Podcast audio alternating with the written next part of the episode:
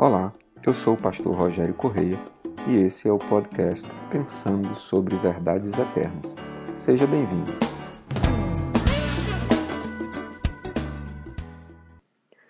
Carta do apóstolo Paulo aos Efésios, capítulo 5, versos de 18 a 21. O apóstolo Paulo diz: Não se embriaguem com vinho que leva à libertinagem, mas deixem-se encher pelo Espírito falando entre si com salmos, hinos e cânticos espirituais, cantando e louvando de coração ao Senhor, dando graças constantemente a Deus, Pai, por todas as coisas, em nome de nosso Senhor Jesus Cristo. Sujeitem-se uns aos outros, por temor a Cristo.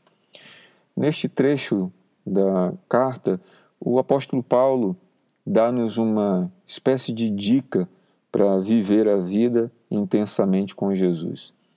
Ao invés de usarmos e abusarmos daqueles prazeres que nos trazem alegria momentânea, mas que não produzem nada de frutífero, ele nos ensina a viver uma vida em que tudo o que fazemos seja sempre direcionado e voltado para um propósito, um propósito de amar a Deus, de servir a Deus, de viver com Ele, para Ele, por meio dele.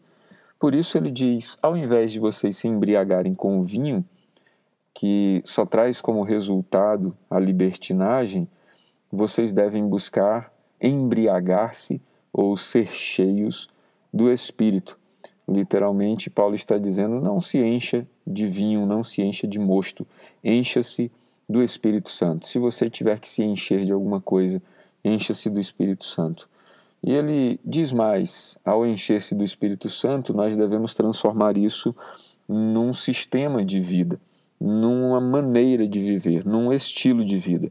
Ele diz: quando você conversar com os seus irmãos, com as pessoas da sua comunidade de fé, conversem falando entre si com salmos, hinos e cânticos espirituais, cantando e louvando de coração ao Senhor, dando graças constantemente por todas as coisas em nome de nosso Senhor Jesus Cristo. Um dos hábitos que talvez nós tenhamos perdido e que precisamos recuperar com uma certa urgência no nosso tempo é o hábito de conversar a respeito das Escrituras, cantar cânticos, cantar hinos e salmos, cânticos espirituais que traduzam a, a palavra do Senhor por meio das suas expressões musicais. Hoje nós estamos rodeados de cânticos que falam muito sobre nós e sobre as nossas emoções e sobre as nossas tristezas e sobre a nossa necessidade de sermos amparados, mas poucos são os cânticos em que nós recitamos a palavra.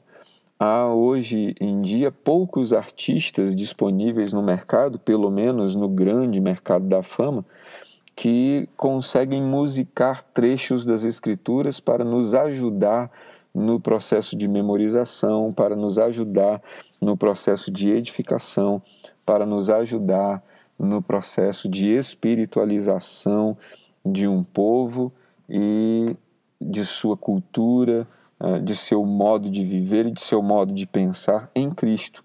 Há poucas canções que são feitas hoje apenas para é, contemplar o sagrado, para agradecer a Deus, para expressar a Deus amor, gratidão, vida.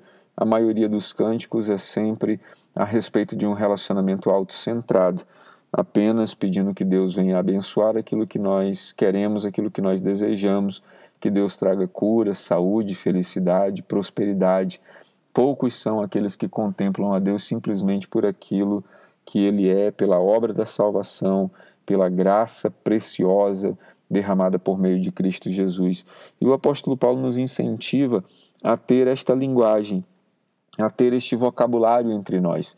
E isso para que nós aprendamos a internalizar, a memorizar e a experimentar na prática o que é viver e se comunicar por meio da palavra, para que a palavra seja uh, o nosso meio, o nosso ambiente natural, nosso ambiente de convívio natural. Por fim, terminando esse trecho, pequeno trecho da carta, ele diz: sujeitem-se uns aos outros por temor a Cristo. Por temer a Jesus e temor nesse sentido reverencial você precisa aprender a submeter a sua vida ao seu irmão. Submeter a sua vida ao seu irmão, sujeitar-se a seu irmão ou a seus irmãos em Cristo, é uma maneira de demonstrar temor ao próprio Cristo. Entender que Cristo é Senhor, entender que Cristo é cabeça e que o cabeça se move por meio do seu corpo, que somos nós. Então, submeter-nos uns aos outros não é necessariamente submeter-nos à humanidade que está presente no outro, mas submetermos àquilo que de Cristo está manifestado na vida do outro, sabendo que o outro é parte do corpo de Cristo Jesus. Por isso, nós precisamos ser cheios do Espírito para aprendermos a nos submeter e nos submetermos a pessoas que são também, assim como nós, cheias do Espírito Santo. Que Deus traga luz ao seu entendimento para compreender e viver essa palavra, que Ele te abençoe e que você tenha nele um ótimo dia. Ficou com dúvidas ou quer sugerir temas para o nosso podcast Pensando sobre Verdades Eternas? Escreve para a gente, igreja da floresta acre@gmail.com. Não esqueça de nos seguir também nas plataformas Spotify e Apple Podcasts. Se está nos ouvindo pelo YouTube, curta e compartilhe.